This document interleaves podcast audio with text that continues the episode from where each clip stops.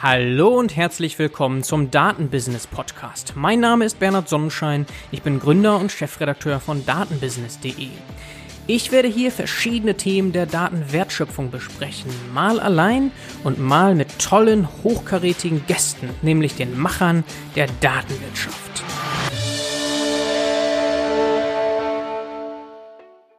Heute haben wir zu Gast Herrn Oliver Bracht von EODA.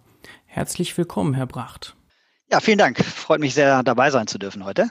Herr Bracht, ähm, wenn ich mir den Werdegang anschaue, Sie sind Geisteswissenschaftler, studiert haben Sie Philosophie, allgemeine Rhetorik, Soziologie und sind jetzt aber in dem Feld Data Science gelandet. Da muss ich Sie fragen, wie das kommt.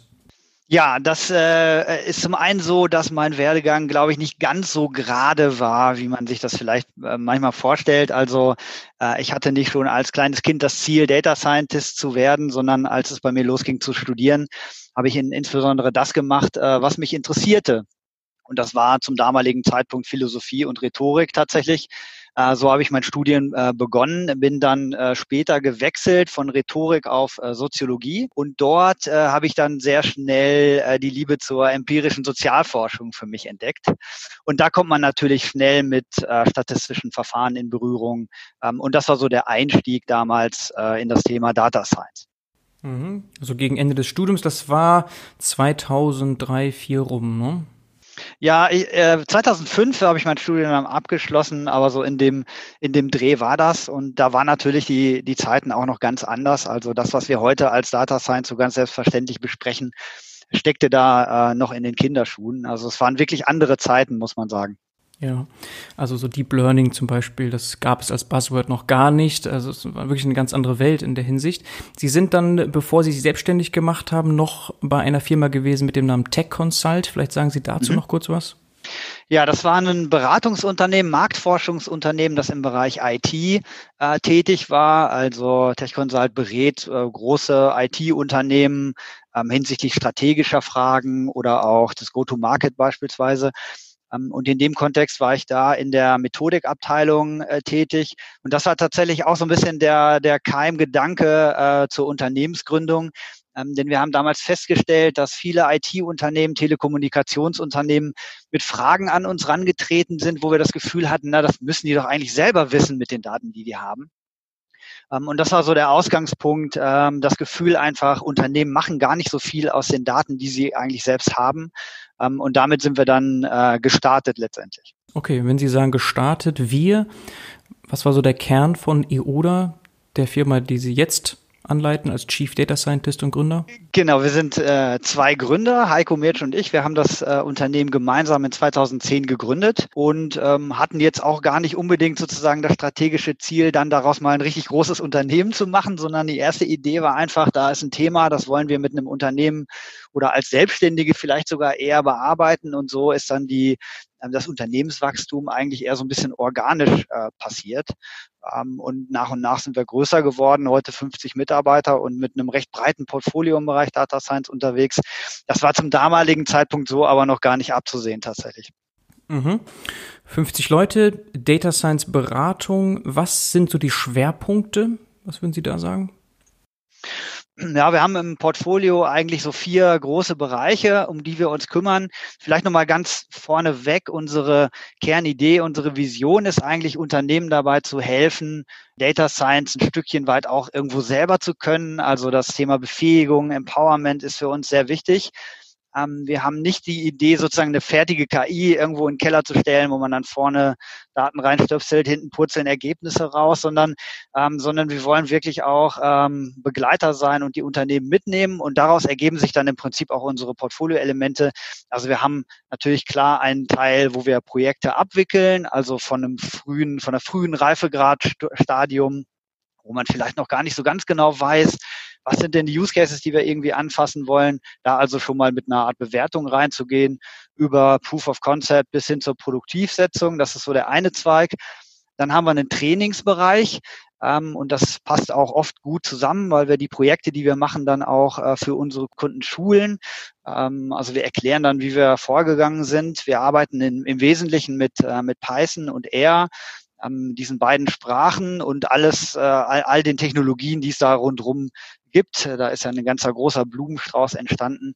Aber das ist so der Fokus, das schulen wir. Und dann haben wir noch einen Bereich Infrastruktur, ähm, wo es darum geht, ja, ähm, Infrastruktur, analytische Infrastruktur bereitzustellen für Unternehmen, die schon recht weit sind, die vielleicht schon eigene Data Science Teams haben und jetzt so aus dieser Lab-Phase irgendwie, ich habe ein Data Science Lab, da experimentieren Leute, in so eine Produktivphase gehen wollen. Und da, das sehen wir so ganz klassisch, gibt es ähm, einen Konflikt, sagen wir mal, zwischen dem sehr auf Agilität ausgerichteten Data Science und dem eher auf Robustheit und Stabilität ausgerichteten äh, IT-Operations. Und da versuchen wir dann mit Infrastruktur ähm, Ansätzen sozusagen anzusetzen und diese beiden Perspektiven, die ja beide ihre Berechtigung haben, zusammenzubringen. Ähm, und schließlich haben wir noch eine Software, entwickelt, äh, die darauf abzielt, äh, schon im Entstehungsprozess von Algorithmen, von, von Datenbusiness, Fachanwender und Data Scientists zusammenzubringen und daraus eine gemeinsame Entwicklung dieser beiden Perspektiven. Also die Data Scientists als Dompteure von Algorithmen vielleicht und äh, die Fachanwender, die sich eben thematisch gut auskennen, diese beiden Perspektiven schon früh zusammenzubringen. Mhm, okay, das ist jetzt schon quasi ein Elevator-Pitch. Da haben Sie quasi einmal alles abgerissen, was Sie anbietet, ja, genau. glaube ich. Lassen Sie uns da gerne noch mal ein bisschen in die Tiefe gehen. Womit ich anfangen würde, Sie sind organisch gewachsen, haben Sie gesagt, auf 50 Mitarbeiter, in ja, überschaubaren Zeitrahmen. Wie haben Sie das geschafft? Also ich glaube, auch viele Zuhörer interessieren sich dafür. Ist das äh, für Sie von Vorteil gewesen, auch einen geisteswissenschaftlichen Background zu haben? Konnten Sie dort rekrutieren? Denn ich persönlich sehe da noch einen großen Mangel eigentlich. Also aus dem Bereich Leute, ja, hervorzuholen, abzuskillen für den Bereich komplexe Datenanalyse. Es fehlen uns ja in Deutschland wahnsinnig viele Menschen, die sich mit komplexer Datenanalyse auskennen. Von daher auch ganz allgemein eine wichtige Frage. Wie haben Sie das geschafft, die Leute zu rekrutieren? Ja, also ich, ich, sehe schon, dass die Geisteswissenschaften, also wenn es dann darum geht, sowas wie empirische Sozialwissenschaften ähm, auch dann mitzumachen, da gibt es ja viel, verschiedene Disziplinen, bei denen das relevant äh, ist. Also natürlich die Naturwissenschaften, aber auch Soziologie, Politologie, Psychologie. Da kommt man ja mit Statistik in äh, äh Berührung. Und wenn man dann dafür eine Begeisterung entwickelt, dann sehe ich das eigentlich als, als Vorteil tatsächlich. Und wenn wir unsere Rekrutierung so angucken oder schauen, wo die Mitarbeiter herkommen, dann sind das tatsächlich zwei Richtungen eigentlich. Wir haben ähm, einerseits ähm, die Leute, die so eher aus dem, aus dem mathematischen Bereich kommen oder auch aus der Informatik. Und wir haben eben andererseits auch die Leute, die eher so aus der angewandten Statistik sozusagen kommen. Ähm, und das ist auch eine ganz andere Lernkurve, die man dort eingeht. Ne? Wir haben ähm, Data Science hat ja einerseits die Komponente äh, Methodenanwendung, aber andererseits auch die Kom Komponente Softwareentwicklung. Ähm, denn letztendlich schreiben wir ja Software. Ähm, und da müssen dann eben unterschiedliche Aspekte jeweils nochmal ähm, weiterentwickelt werden. Es ist eher selten der Fall tatsächlich, dass Mitarbeiter von gerade junge äh, Kollegen von der Hochschule kommen und schon fertige Data Scientists sind. Also ich glaube, von der Vorstellung muss man sich wirklich verabschieden, sondern man lernt einfach sehr viel auf dem Weg. Und das ist auch vielleicht eine ganz wichtige Voraussetzung, wenn man in den Bereich gehen will, ähm, die Bereitschaft mitzubringen, immer Neues zu lernen und, und sich da stets weiterzuentwickeln. Mhm. Von den Schwerpunkten, die Sie genannt haben, stelle ich mir jetzt vor, dass Sie sowohl sehr stark im Engineering-Bereich sein müssen, wenn Sie Infrastruktur da nennen, mhm. und aber auch Analyse, Statistik drin haben. Das heißt, Sie haben eine gute Mischung wahrscheinlich von Mathematikern und Informatikern. Ne, ist das richtig? Ja, wir sind aber auch wirklich sehr interdisziplinär. Also ähm, eine, eine Geschichte, die ich immer ganz gerne äh, erzähle, tatsächlich ist, dass ein Mitarbeiter bei uns aus den Forstwissenschaften kommt, wo man sich dann erstmal fragt, was, was bitteschön haben denn die Forstwissenschaften mit Data Science zu tun? Ähm, und da ist eben der Zusammenhang, er hat in seiner, äh, in seiner Masterarbeit äh, Bestände von Bäumen simuliert. Das war eine äh, sehr mathematische Vorangehensweise und und wir sehen ja eben, dass in vielen Disziplinen ähm, das Thema Datenanalyse eben eine Relevanz bekommt. Kann man übrigens auch gut übertragen auf, auf, die, auf die Wirtschaftswelt. In allen Branchen ist das Thema ja relevant. Also nicht nur in den Unternehmen, die sozusagen von vornherein Datenbusiness betreiben sondern gerade auch die Unternehmen, die eigentlich ein ganz anderes Kernportfolio haben, aber wo Datenbusiness sozusagen als zusätzliche Komponente äh, mit reinspielt. Also wir sind schon sehr stark interdisziplinär äh, aufgestellt, kann man sagen. Und das sehen wir auch als Stärke. Also Data Science ist für uns wirklich auch eine Teamkompetenz, ähm, weil da eben so viele unterschiedliche Aspekte relevant sind. Infrastruktur, eben Softwareentwicklung, Methodenkompetenz. Das ist schon wirklich ein sehr breiter, breites Feld, was man dort beherrschen muss.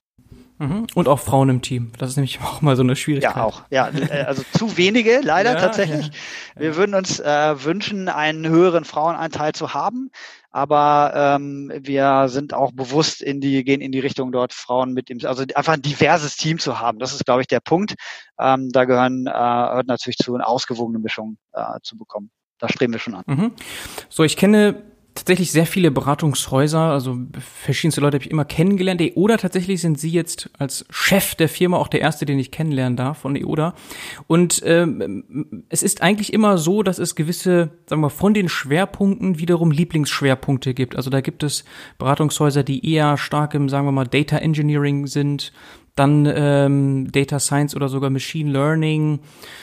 Dann vielleicht eher das Thema Strategie, also von den Schwerpunkten, mhm. die Sie genannt haben, wo würden Sie sich denn, sagen wir mal, am, ehesten sehen oder wie sollen wir Sie am ehesten wahrnehmen? Also, also wirklich, wenn Sie auswählen müssten, was ist da so die Hierarchie bei Ihnen? Ja, glücklicherweise muss ich ja nicht auswählen. Also ja. ähm, es ist schon, es ist natürlich wirklich eine breite, äh, ein breites Feld. Es hängt eben sehr stark davon ab, an welcher Stelle äh, man äh, des Weges man sich befindet, sozusagen. Ähm, und da all diese Themen, die Sie genannt haben, werden dann ähm, eines Tages relevant. Vielleicht lassen Sie sich vielleicht die Frage etwas um, umdeuten. Mhm. Was sind die Bereiche, die in letzter Zeit vielleicht am stärksten ähm, gewachsen sind äh, und die so am stärksten vielleicht an Relevanz gewonnen haben? Und da würde ich tatsächlich sagen, dass der Bereich Infrastruktur also dieser, dieser ähm, Übergang von, äh, wir beschäftigen uns mal so irgendwie experimentell mit Data Science, wir gewinnen so erste Erkenntnisse aus Daten, mhm. hin zu, wir wollen wirklich Datenprodukte erstellen, ähm, wir wollen wirklich Datenbusiness auch professionell betreiben und das, das sozusagen operativ tun. Dieser Übergang, der ist wirklich sehr spannend ähm, und da spielen auch viele äh, Aspekte eine Rolle, aber da würde ich sagen, das ist vielleicht der am stärksten wachsende Bereich aktuell. Bei Ihnen, also nicht allgemein, ja. sondern auch bei Ihnen. Ja, vielleicht sogar sowohl als auch. Also mhm. bei uns ähm, ist das so und das sehe ich aber im Markt auch wirklich immer stärker werden. Mhm. Also Unternehmen, die schon was machen, die Data Scientists haben und aber die jetzt irgendwie so ein bisschen ein höheres Reifegrad-Level erreichen wollen. Das, das sehe ich schon gerade als aktuell ein zentrales Thema für viele Unternehmen. Mhm. Also die POC-Phase endlich mal verlassen, die ganzen Minimal Viable Products, genau. die besten auswählen und endlich mal in Produktion bringen und echten Mehrwert generieren. Ne? Ja, und auch eine Art globale Strategie entwickeln. Also, also in, den Anfang, in der Anfangszeit, vielleicht vor fünf Jahren oder so, da war es, äh, haben wir die Beobachtung gemacht, das mag es heute vielleicht auch noch geben, dass Data Science oft so von unten in die Unternehmen kam. Also weniger so war, dass es eine strategische Entscheidung gab wo dann die Geschäftsführung gesagt hat, okay, wir müssen eine Strategie entwickeln und daraus leiten sich Use Cases ab und daraus leiten sich To-Dos ab, also so von oben nach unten, sondern wir haben so eine Bewegung gesehen, die kam eher von unten nach oben. Also ähm, in einer Fachabteilung kam ein neuer Mitarbeiter dazu, vielleicht sogar ein Praktikanten, studentischer Mitarbeiter, der hat an der Uni gelernt, mit R oder Python Datenanalyse zu machen und der konnte plötzlich analytische Fragestellungen lösen innerhalb kürzester Zeit. Und dann entstand da so eine Art Neugier und dann ist es so in den Fachbereichen quasi gebrodelt. Irgendwann gab es dann die Begegnung mit der IT die auch nicht immer positiv ausgegangen ist, weil die IT natürlich einfach äh, da häufig ein bisschen überfordert war und, und manchmal nicht, nicht wusste, wie man da überhaupt was bereitstellen kann. Und da sind wir jetzt, glaube ich, so ein bisschen raus und kommen dahin, dass wir sagen, ja, wie können wir denn wirklich jetzt Datenbusiness machen, wo wir auch ähm, ja, also ähm, wo wir äh, Umsätze generieren können, wo wir äh, gute Ideen haben, wie unser Geschäft sich wandeln kann. Und ich glaube, da stehen wir gerade. Mhm, sehr schön. Sie haben gesagt, letzte Zeit. Letzte Zeit verbinde ich vor allem mit Corona-Krise leider. Und ja. vielleicht können Sie dazu auch mal was sagen. Also welche Herausforderungen, aber auch welche Chancen sehen Sie eigentlich in der Corona-Krise? Also mit letzter Zeit habe ich jetzt ehrlich gesagt gerade nicht die Corona-Zeit gemeint, sondern, ja, sondern schon eher so die letzten ja. 12, 24 schon Monate vielleicht. Ja, ja. ja, die Corona-Zeit, die stellt uns natürlich alle vor sehr große Herausforderungen. Also auch wir haben das bei uns äh, gespürt. Unsere Kunden waren dann zum Teil äh, anfangs, was so innovative Themen geht, auch zurückhaltender als sonst. Wir haben auf der anderen Seite aber natürlich auch Unternehmen gesehen, das fand ich ganz spannend zu beobachten, die gesagt haben, ja, wir haben jetzt gerade auch in unserem Kerngeschäft ähm, Schwierigkeiten, aber wir haben jetzt auch die Luft, uns mit strategischen Themen zu befassen.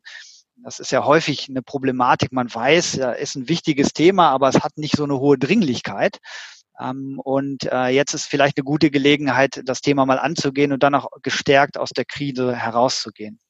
Mhm. Also es gibt Unternehmen, die das erkennen und die die Zeit nutzen, um gerade die strategischen ja. Fragen anzugehen. Mhm. Ja, das sehe ich schon so. Und, und an, ansonsten ähm, glaube ich auch, das wird ja auch vielfach äh, so beobachtet, dass äh, gerade die Digitalisierungsunternehmen oder überhaupt das Thema Digitalisierung durch die Corona-Krise einen großen Schub äh, bekommen wird, mindestens mittelfristig.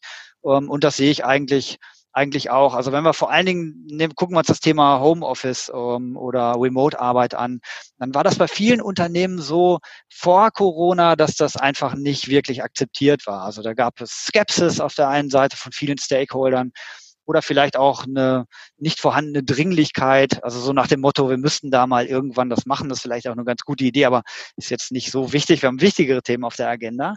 Und das hat sich ja von einer Sekunde auf die andere geändert. Und plötzlich waren Unternehmen im Homeoffice, die vorher gesagt haben, na, das, bei uns geht das gar nicht. Also wir können kein Homeoffice machen, das funktioniert einfach nicht. Und ähm, das ist, glaube ich, eine positive Erfahrung, die da viele mitgenommen haben. Ne? Also ich habe quasi ein Phänomen Homeoffice, dem ich erstmal so ein bisschen skeptisch gegenüberstehe vielleicht, wo ich vielleicht auch nicht so eine Dringlichkeit sehe. Und jetzt mache ich aber die Erfahrung, das ist gar nicht so schlecht eigentlich. Ich habe gerade heute eine DPA-Umfrage gesehen, äh, da hieß es, dass viele Unternehmen überlegen, auch nach Corona viel stärker auf Dienstreisen zu verzichten und diese neuen Möglichkeiten auch auszunutzen. Und wenn dieses Gefühl auch so in das Thema Datenbusiness reingeht, dann glaube ich, dass das auch nochmal einen Schub geben kann. Mhm. Also da gibt's auch Leuchttürme wie Siemens, die da verkünden, jetzt ist Homeoffice möglich für alle und das auch dauerhaft. Ja. Ich vermute mal, dass es bei Ihnen ohnehin schon immer möglich war, Homeoffice zu machen. Das war schon immer möglich. Es war natürlich vor Corona nicht der Fall, dass alle gleichzeitig Homeoffice gemacht haben. Und da waren wir auch mal so, die, also tatsächlich so den ersten Tag, die erste Zeit gespannt, ob das denn auch klappt, ja, ob der VPN-Tunnel das mitmacht. Und es mhm. hat aber von der technischen Seite her sofort funktioniert. Von der Infrastruktur her waren wir eh vorbereitet. Alle hatten Laptops. Das war, also es war kein Problem. Wir hatten von vornherein auch schon Mitarbeiter, die von Remote äh, gearbeitet haben. Also das, das hat uns vor keine Herausforderungen gestellt. Was man jetzt aber merkt, und vielleicht ist das so ein bisschen die zweite Phase äh, der, der, der, der Homeoffice-Zeit, wenn man, wenn man so will, ist, dass wir jetzt spüren, es gibt bestimmte Bereiche, da äh, funktioniert es wunderbar per Remote. Also wenn wir Dinge fachlich abstimmen wollen, beispielsweise, die Mitarbeiter sind alle pünktlich im Meeting, es, es ist einfach disziplinierter, fokussierter, da funktioniert das gut. Wenn es aber um kreative Prozesse geht, neue Ideen zu entwickeln, da merkt man dann schon, das ist genau äh, eine Aufgabe, die will ich eigentlich lieber ähm, ja, im, im Team mit den Leuten vor Ort haben. Und jetzt darüber nachzudenken, sozusagen, wo macht das Sinn und wo macht das vielleicht weniger Sinn und dann entsprechend äh, einzugreifen, das ist, das ist aus meiner Sicht gut. Ich weiß gar nicht, ob ich so sinnvoll halte zu sagen, jetzt gehen alle immer nur noch ins Homeoffice. Also das wäre für mich die falsche Antwort eigentlich, sondern eher zu differenzieren, wo macht Sinn, wo ist es gut und wo macht es vielleicht auch weniger Sinn. Mhm. Ja, also eine gute Mischung muss es sein. Wahrscheinlich, wie Sie sagen, so ein Daily morgens, je nach äh, Organisation oder Agilität, was man anstrebt, das kann man alles umsetzen, ne? das ist alles kein Problem. Ja. Aber wenn man mal harte Probleme zusammen lösen möchte, dann ist es da immer wieder gut, dann wirklich mal eben schnell zum Kollegen, zur Kollegin rennen zu können und dann das zu besprechen. Ne? Das ist einfach, wenn man das mal so logisch jetzt überlegt, das Problem wahrscheinlich. Ne? Ja, auch so, wenn ein Meeting viel analoge Bestandteile hat, also Whiteboards oder irgendwie Zettel, mhm. die man irgendwie in die Wand klebt, dann ist es immer besser, dass äh, da ist einfach der limitierende Faktor ja letztendlich der Bildschirm. Mhm. Ähm, und ähm, das, äh, das ist schwer um umzusetzen. Das merken wir schon. Und da wollen wir auch wieder hinkommen, dass wir solche Meetings dann eben stärker vor Ort auch durchführen. Okay, verstehe. Da geht die Dynamik verloren. Ja. Ich habe jetzt noch eine letzte Frage jetzt zur Corona-Krise, ein bisschen strategischer gedacht. Wir haben ja häufig, wenn wir das binär sehen, die Fragestellung, wie können wir die Umsätze steigern oder die Kosten senken durch Effizienzsteigerung mit Data Science. Mhm. Kann es da sinnvoll sein, Data Science jetzt in dieser Zeit mehr Richtung Kostensenkung zu framen. Ja, also auch jetzt strategisch als Beratungshaus, dass man da sagt, ja, wir müssen uns ein bisschen anders aufstellen und nochmal das mehr in den Vordergrund stellen. Was halten Sie davon? Mm, ja, also ich denke, das war schon natürlich immer auch ein Thema, also Effizienzsteigerung, Kostensenkung. Ähm, ich finde auch das Thema Resilienz nicht uninteressant. Also äh, wir leben in einer komplexen Welt, wo sich Dinge schnell ändern können und Corona war vielleicht für viele auch so eine erste richtige komplexe Welterfahrung, wo einfach von heute auf morgen alles anders ist. Und bin ich bereit, darauf zu reagieren? Also auf so eine starke Veränderung, bin ich darauf für aufgestellt? ist vielleicht auch ein Aspekt, den man, den man reinbringen könnte.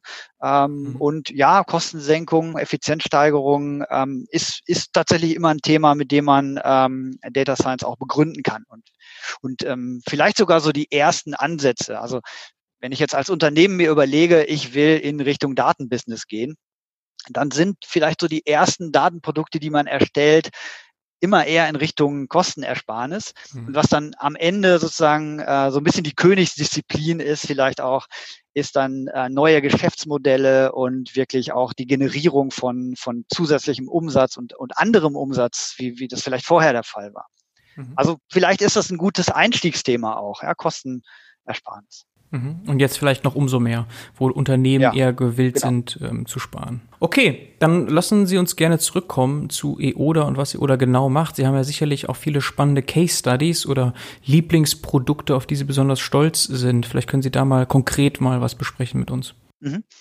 Also ähm, ein Thema, ähm, das ich besonders äh, spannend finde, habe ich gerade schon ja ein bisschen angerissen, äh, wo es um den Aufbau von, von Infrastruktur äh, geht und die Verbindung von ja der Agilität des Data Science mit der Stabilität der IT Operations wie kriegt man das äh, zusammen? Wie kann man eine etwas schaffen, eine Struktur schaffen, die beide Aspekte berücksichtigt? Also in vielen Unternehmen ist es dann oft so, dass dass äh, Data Science so unter dem Knebel der IT Operations sozusagen steht und sich einfach an die bestehenden Prozesse anpassen muss und dann sagt, na, das äh, das passt für uns aber nicht und äh, da kommt man dann nicht so leicht raus. Und die Projekte, wo wir äh, dort unterwegs sind und äh, so etwas aufbauen, also im Prinzip eine Struktur aufbauen, in der dann Data Science möglich wird, die finde ich wirklich sehr, sehr spannend. Ähm, es geht jetzt äh, sogar hin zu agiler Infrastrukturentwicklung. Also das ist eine ganz interessante Entwicklung, ähm, die da entsteht. Und ähm, das hilft uns, glaube ich, auch sehr dabei, ähm, eben Unternehmen dazu zu befähigen, äh, in der Lage zu sein, Datenbusiness zu betreiben. Ähm, wenn wir jetzt vielleicht ein bisschen auch konkreter über Use Cases reden können, als Dienstleister haben wir ähm, natürlich immer so ein bisschen das Problem der Verschwiegenheit. Wir dürfen nicht alles im Detail berichten, aber es gibt einen Fall, über den ich äh, sprechen darf, weil der auch äh, veröffentlicht ist. Das ist Projekte, die wir für Trumpf machen. Trumpf ist ein äh, Maschinenbauunternehmen aus Ditzing in der Nähe von Stuttgart, äh, ist äh, weltweit ähm, unterwegs und äh, gerade im Bereich Industrie 4.0 wirklich weit vorne und eine Speerspitze eigentlich der, der deutschen Unternehmen, kann man sagen. Ähm, und mit denen zusammen haben wir äh, Data Science Use Cases unterschiedlicher Couleur entwickelt, insbesondere im Bereich Predictive Maintenance, Logistikoptimierung, solche Themen. Mhm. Ah ja, kennen Sie den ähm, Dr. Ulrich Feist vielleicht bei Trumpf? Der ist für die digitale Transformation dort zuständig mhm. und der ist nämlich auch demnächst hier im Podcast. Ah, super. Gut, das heißt im ersten Teil, das war dann schon auch sehr stark strategisch ausgerichtet, was Sie besprochen haben hier und der zweite mhm. Teil geht dann Hands-on Predictive Maintenance Data Science Methoden, ne, wenn ich das mal so zusammenfassen kann. Genau, so, so kann man es sagen. Und ähm, es hat dann oft eben auch noch den Anteil, ähm, also häufig arbeiten wir gemeinsam mit Mitarbeitern aus, den, aus unseren Kundenunternehmen in irgendeiner Form zusammen.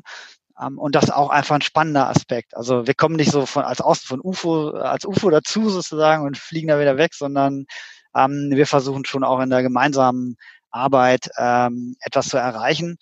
Und äh, das halte ich auch für ganz zentral. Also die Kombination eben aus, äh, aus dem Expertenwissen, das ja in Deutschland sehr stark äh, vorhanden, also der deutsche Mittelstand sehr stark ingenieurgetrieben, da ist also eine riesen Wissensbasis da. Und jetzt kommt Data Science sozusagen und wie können wir das miteinander in Verbindung bringen? Das, äh, das halte ich für eine, für eine ganz wichtige Fragestellung, wo wir uns, glaube ich, auch ein bisschen abgrenzen können. Also jetzt sage ich wir nicht als EODA, sondern wir als ähm, ja, Europäer vielleicht gegenüber ähm, Bestrebungen, wie denn eine äh, Welt aussehen könnte, wenn die KI sich realisiert hat, sozusagen, ähm, wie sie sich vielleicht in Amerika, im Silicon Valley vorgestellt wird oder in China auch. Also da sehe ich große Chancen und das, das, das motiviert mich auch in diesem Bereich weiterzugehen. Mhm. Haben Sie vielleicht noch ein Beispiel für die Inproduktivsetzung? Also es gab dann vielleicht schon POCs, entweder von Ihnen entwickelt oder auch intern oder von anderen Häusern in einer Firma und Sie haben dann mitgeholfen, die in Produktion zu bringen und Wert zu generieren? Ja, Also ich kann mal vielleicht auch ein konkretes Beispiel nennen für einen, ähm, für einen Fall, den wir jetzt im Fall Trumpf umgesetzt haben. Da geht es um, um ein ähm, System, das ähm, ähm, äh, ein, ein Laser hat ein Kühlwassersystem äh, oder ein Kühlflüssigkeitssystem. Ähm, und das ist äh, eben wichtig, dass das äh, ständig befüllt ist und der, die Flüssigkeit geht aber verloren im Laufe des Prozesses. Ähm, das ist soweit ganz normal. Und es kann aber vorkommen, dass jetzt in diesem System irgendein Leck ist, ein Dichtungsring ist undicht oder sowas. Dann geht also mehr Flüssigkeit verloren, als es der Fall sein sollte, als es normalerweise der Fall ist. Ähm, und das haben wir dann eben modelliert. Wir haben also anhand der Rahmenparameter, wie genau der, die Maschine arbeitet, in welcher Umgebung sie steht, vorhergesagt, was wir an Kühlwasserverlust erwarten würden, was wir tatsächlich sehen. Und wenn wenn dann diese Differenz zu groß wird oder die Dynamik der Differenz zu groß wird, dann geben wir eine Warnmeldung aus und können dann so erkennen, da ist möglicherweise ein Problem. Ähm, und ähm, wenn wir das dann implementieren, dann kommt ein ganz entscheidender Aspekt dazu, nämlich ähm, ähm, die, die Algorithmen führen ja dazu, dass etwas passiert. Also ein Servicetechniker kriegt eine Meldung, hier gibt es eine, eine, ein Risiko, dass einer bestimmten Maschine ein Problem besteht. Er fährt dann raus und dann kann der natürlich wieder zurückmelden, ja, wir hatten wirklich ein Problem oder nein, da war alles in Ordnung. Ähm, und das ist eine wichtige Information, weil dadurch natürlich die Modelle dann immer besser werden können, weil sie gelabelte Daten sozusagen zurückkriegen. Und insofern wird dann so ein Algorithmus, wenn er einmal produktiv ist, auch tatsächlich immer besser im Laufe der Zeit. Das finde ich ein ganz interessantes Phänomen. Ne? Man fängt an und ist schon meist auf einem ganz guten Level und je länger man ihn dann produktiv einsetzt, desto besser wird der Algorithmus dann auch. Mhm. Man hört ja immer wieder, dass Deutschland eine große Chance hat in der Verbindung von Bits, Bytes und Atomen. Sehen Sie das auch, dass Sie jetzt zunehmend mit Maschinendaten zu tun haben, Sensordaten oder sehr gemischt und Sie können da noch keinen Schwerpunkt erkennen? Ja, also ich denke, man kann klar sagen, dass äh, das ganze Thema Sensorik ein Bereich ist, wo einfach große Datenmengen hinzukommen, die wir vorher so nicht zur Verfügung hatten. Mhm. Es gibt andere Datenquellen, die hatten wir sozusagen schon immer. Ähm, und äh, das ist ein Bereich, wo viel dazukommt und, und ähm, der auch natürlich nicht ganz trivial zu behandeln ist. Also da entstehen natürlich gleich eine ganze Menge von äh, Problemen, wenn es darum geht, diese Daten dann zu analysieren, zu interpretieren. Ähm, insofern, da ist ein großer Zuwachs, aber ich würde sagen, vielleicht auch gut zu überlegen, wie kann man jetzt diese Daten mit anderen Daten kombinieren und sich nicht zu stark alleine auf Sensorik zu, äh, zu verlassen. Also den Bereich der, sagen wir mal, klassische ERP-Daten oder äh, ähm, Maintenance-Daten, die ähm, in, in solchen Systemen abgelegt werden, CM-Daten, so, so etwas, das bleibt weiter relevant und wird jetzt flankiert durch Sensorik. Ah ja. Vielleicht noch ein weiteres Feld, wo interessante äh, Use Cases entstehen können, ist, dass ich eben mit Deep Learning über Bilddatenanalyse ähm, oft relativ einfach in der Datenerfassung äh, zusätzliche Daten generieren kann, äh, die mir sehr, sehr gut weiterhelfen können. Ne? Also mit, mit einzelnen Datenpunkten sozusagen großen Zusatzgewinn an Informationen bekommen. Das, das, das sehe ich da schon auch. Mhm. Und dann ist eben die Verbindung von verschiedenen Datenquellen so entscheidend. Ja. Das haben Sie jetzt auch nochmal ganz gut angesprochen hier. Das ist, das Gleiche ist auch bei Textdaten jetzt der Fall, ne? Das ist auch eine, nochmal eine große Stufe, die wir da erreicht haben mit den neuen Modellen. Ja. Ähm, da wird sicherlich nochmal genau. viel auf uns zukommen. Okay, ich glaube, damit haben wir einen ganz guten Überblick bekommen zu dem, was EODA macht. Jeder kann sich ja nochmal informieren auf der Seite von EODA, sowohl auf LinkedIn und natürlich auch auf der Seite eoda.de kann ich alles gerne in den Shownotes verlinken.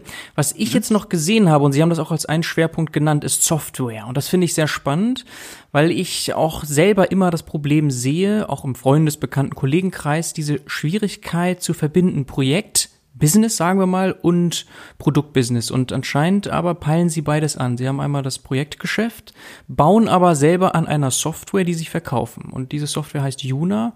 Mhm. Gerne auch, bevor wir darauf eingehen, was Juna macht. Wie kam es dazu? Was ist die Idee dabei strategisch? Also es gibt quasi eine, einerseits eine strategische Idee und es gibt einerseits auch einen inhaltlichen Grund, äh, warum wir da in die Softwareentwicklung äh, gegangen sind. Ähm, die strategische Idee äh, war, ähm, also aus unternehmerischer Perspektive über, ähm, ähm über einen, ein Produkt, äh, ja, hat man andere Möglichkeiten, in eine Skalierung reinzukommen und auch Zugänge zu finden zu Unternehmen. Ähm, und das war der Grund, äh, zu sagen, das macht ja auch Sinn, in eine Produktentwicklung zusätzlich zu gehen. es ist äh, tatsächlich eine, erstmal eine große Herausforderung, kann man sagen, ähm, diese Kombination aus Projekt und Produkt äh, hinzubekommen. Und äh, ich glaube, in vielen Fällen ähm, würde ich so behaupten, was ich auch so höre aus dem Bekanntenkreis, scheitert das auch tatsächlich. Aber in unserem Fall ist es so, dass es einfach wirklich ähm, gut zusammenpasst, denn das ist eine keine Software, die sozusagen von alleine läuft, äh, sondern die erfordert, dass man sie in Form von Projekten mit Leben füllt. Ähm, insofern passt das sehr gut zusammen. Äh, also eine Software, die in Form von Projekten eben dann mit, ja, mit Use Cases gefüttert wird sozusagen. Ah ja, okay. Also die Synergie, die stellen Sie hier genau. vor allem in den Vordergrund. Ja. Okay, das heißt, Sie haben diese Data Science Software Juna und Sie haben in einem Nebensatz gesagt, auf der einen Seite Skalierung mhm. und auf der anderen Seite aber auch aus strategischer Sicht letztlich auch Kundenakquise oder reinzukommen erstmal in ein Unternehmen. Wenn Sie das mal so unterteilen, was spielt da mehr eine Rolle? Ich vermute mal eher die Skalierung dann, ne, wenn das Beratungsgeschäft eine, eine Prärequisite dabei ist. Genau, strategisch ähm, äh, die Skalierung. Aber wie gesagt, zum, für den der Kundenzugang ist da natürlich auch ein relevantes Thema und ähm, etwas anbieten zu können auch, das ermöglicht äh, Data Science in einem, ähm, also die, die, die Art und Weise, wie wir da vorgehen, die ich vorhin versucht habe zu beschreiben, dann auch tatsächlich umzusetzen und die, die, die Grundlage zu schaffen für Unternehmen, ähm, ja, in Datenbusiness breit einsteigen zu können. Ähm, das schaffen wir damit und damit äh, haben wir so eine gegenseitige Befruchtung. Ne? Aus den Projekten kommt das Bedürfnis, ein Produkt einzusetzen, das helfen kann und aus der Verwendung des Produktes er, er, erzeugt sich dann so eine Erfordernis, weitere Projekte reinzubringen, weitere Use Cases umzusetzen. Also das soll so ein positiver, äh, so eine positive Spirale werden. Mhm. Und benutzen Ihre Kunden diese Software auch weiter nach Projekten? Ja, also das ist genau die Idee. Also die ist sozusagen nicht nur für ein einzelnes Projekt, sondern die ist äh, dafür da, eben verschiedene Use Cases dort damit entwickeln zu können und, und dann auch in die Produktivität reinzubringen. Ah ja, okay. Also auch eine Art von Kundenpflege dann eigentlich, diese Software. Genau, kann man so sagen, ja. Mhm. Also ein Buzzword, das ich hier sehe, ist Data Science Platform. Ich sage deshalb Buzzword, weil das wirklich ähm, in, mhm. überall verwendet wird. Man kann es auf der einen Seite sehen bei so Lösungen, die man sich einkaufen kann, also eine Data Science Plattform end-to-end -End einkaufen kann, da gibt es verschiedene Anbieter. Mhm. Und dann ist es aber auch so, dass viele Unternehmen das eben genau anstreben, solch eine Plattform aufzubauen und dabei typischerweise verschiedenste Open-Source-Technologien orchestrieren. Ne? Also ja. eben auch end-to-end -End und ähm, jetzt sind Sie da auch unterwegs. Am besten können Sie erzählen, was Juna macht und was es mit der Data Science Plattform oder den anderen mhm. Möglichkeiten noch auf sich hat. Also es geht von den beiden Varianten, die Sie beschrieben haben, eher in den zweiteren Teil. Ähm, also wir, wir sehen, dass wenn es erfolgreich werden soll, dann ist wichtig, dass unterschiedliche Stakeholder ähm, daran beteiligt werden und auch daran mitarbeiten. Also ähm, wir haben auf der einen Seite die Data Scientists, die haben ihre Werkzeuge, die haben ihre Tools, da ist viel Open Source relevant, da sind IDEs relevant wie äh, RStudio, Jupyter Notebooks zum Beispiel oder Anaconda oder andere. Ähm, das sind Technologien, damit arbeiten Data Scientists einfach und die haben Zugang an Daten eher skriptorientiert. Ne? Also ein Data Scientist würde wahrscheinlich, bevor er anfängt, in einem BI-Tool zu klicken, würde wahrscheinlich eher ähm, über so einen Scripting-Ansatz da rangehen und da ein Modell entwickeln wohingegen die, die Fachexperten oft eher mit interaktiven Grafiken was anfangen kann. Da braucht man also eine andere Präsentationsschicht für die Daten. Das muss äh, irgendwie leichter zugänglicher sein. Das muss möglich sein, ohne ein tieferes äh, ähm, Verständnis für Algorithmen damit arbeiten zu können und daraus Erkenntnisse zu gewinnen. Ähm, und äh, das ist ein ganz anderer Zugang einfach. Und wir versuchen quasi diese beiden unterschiedlichen Arten von Zugänge miteinander zu zu verbinden und eine Möglichkeit zu schaffen, die Erkenntnisse, die man jeweils daraus gewinnen kann, äh, der, der jeweils anderen Gruppe zur Verfügung zu stellen. Also konkretes Beispiel, wenn wir jetzt uns einen Maschinenbauer vorstellen, der äh, hat jetzt, findet an einer bestimmten Maschine ein, ein Problem, neuartiges Problem und äh, der sagt jetzt, ja, dieses Problem könnte ja eigentlich auch in anderen Maschinen auftreten. Und der weiß dann inhaltlich genau, welche davon potenziell betroffen sind. Ja, der kann anhand von so einem BI-Tool-artigen Zugang die Daten explorieren und kann dann sagen, okay, das hier ist die Grundgesamtheit der potenziell betroffenen Geräten und diese Informationen gibt er dann an den Data Scientist weiter. Der baut ein Modell und sagt, hier, so würde ich jetzt die betroffenen von nicht betroffenen Geräten trennen und das präsentiert er wieder sozusagen dem der Fachanwendung visuell. Und so entsteht so ein Ping-Pong, wie ein Algorithmus wirklich gut wird, bevor er dann operativ geschaltet werden kann. Und diesen Prozess versuchen wir praktisch mit der Software ähm, abzubilden. Ah ja, okay. Also Domänenwissen kann eben dort eingespeist werden in dem ganzen Prozess. Genau. Jetzt haben Sie von zwei Gruppen ge gesprochen, also einmal die Data Scientists und der Business-Anwender. Wie sieht es mit den Engineers aus? Weil häufig ist es bei Plattformen so, dass man auch die mitnehmen möchte. Das heißt, ja, also quasi Data Ingestion ist da auch schon mit drin sozusagen. Ist das hier auch eine, oder sind Sie da von den Schichten her eher weiter oben angesiedelt, also Business-Anwender und Data Scientist? Ja, da sind wir eher weiter oben angesiedelt, daran knüpfen wir an. Also ähnlich wie auf der, auf der Data Science-Seite ist es so, dass wir mit der Software keine weitere IDE bereitstellen zum Beispiel oder keine weiteren Tools, sondern wir ermöglichen äh, dort per Schnittstelle ähm, an die gängigen Tools anzu, anzuklemmen, weil das einfach die Art und Weise ist, wie Data Scientists arbeiten. Und so geht es dann quasi nach unten ins Engineering ähnlich. Also da klemmen wir dann quasi an die Datenquellen an und da gibt es sozusagen auch keine, keine Festlegung, wie das da ähm, im Backend sozusagen aussehen muss. Mhm. Haben Sie noch Tipps, ähm, wie man solche Sachen am besten kommunizieren kann? Also die Mehrwerte aus den Daten. Sie haben ja auch den Untertitel Daten führen zu Wissen, führen zu Nutzen im Grunde. Das ist ja eine ganz große Herausforderung im Stakeholder Management und im Grunde steckt das ja auch hinter Juna, also diese Vereinfachung der Kommunikation. Ja. Können Sie da vielleicht noch aus Ihren Erfahrungen nochmal schöpfen und Tipps geben? Ja, also Vielleicht ein Tipp, den ich mitgeben kann, ist, ähm, die Einführung von Datenbusiness äh, ist ein Prozess, der nicht nur rein technisch ist. Also wo man jetzt nicht nur äh, sagen würde, okay, hier gibt es meinetwegen ein Projekt, hier gibt es vielleicht eine Abteilung, die kümmert sich darum, sondern das ist wirklich ein, ein Veränderungsprozess, der dann erfolgreich ist, glaube ich, wenn er wirklich ganzheitlich im Unternehmen angenommen wird, von allen Rollen, die da äh, relevant sind ähm, dann funktioniert's, wenn das so ein, sagen wir mal, so eine Art monolithische Struktur, die parallel existiert ist, dann ist das oft gut gemeint, aber führt selten wirklich zum, zum Erfolg. Also ich glaube, man braucht Commitment auf breiter Front. Und um das herzustellen, ist es auch wichtig äh, zu erklären, wie es eigentlich funktioniert. Es gibt ja so diffuse Ängste vielleicht, mit, die mit KI verbunden werden. Also da ist auch so eine, so eine, äh, das Thema, ja, wie soll ich sagen, Datendemokratisierung vielleicht, Enablement, ähm, Aufklärung, Leute mitnehmen wirklich, auch mal über Grenzen reden, also ähm, vielfach, wenn man, wenn man die Marketingmaterialien sich anschaut von, äh, von Data Science, dann sieht man ja, was alles funktioniert, aber das vielleicht dann auch in der Einführung mal wichtig zu sagen, da ist jetzt ein Bereich, da funktioniert es auch nicht. Ähm, und wenn man das macht und das so ganzheitlich mitnimmt, dann, dann wird es äh, zu einem Erfolg, glaube ich. Okay, ja, ich glaube, damit haben wir einen ganz guten Abschluss gefunden. Wir haben sehr viel gelernt zu EODA und zu Data Science Anwendungen generell. Und in dem Sinne wünsche ich noch einen guten Tag und dann ein schönes Wochenende. Ja, vielen Dank. Ihnen auch einen guten Tag. Ciao, ciao. Ciao.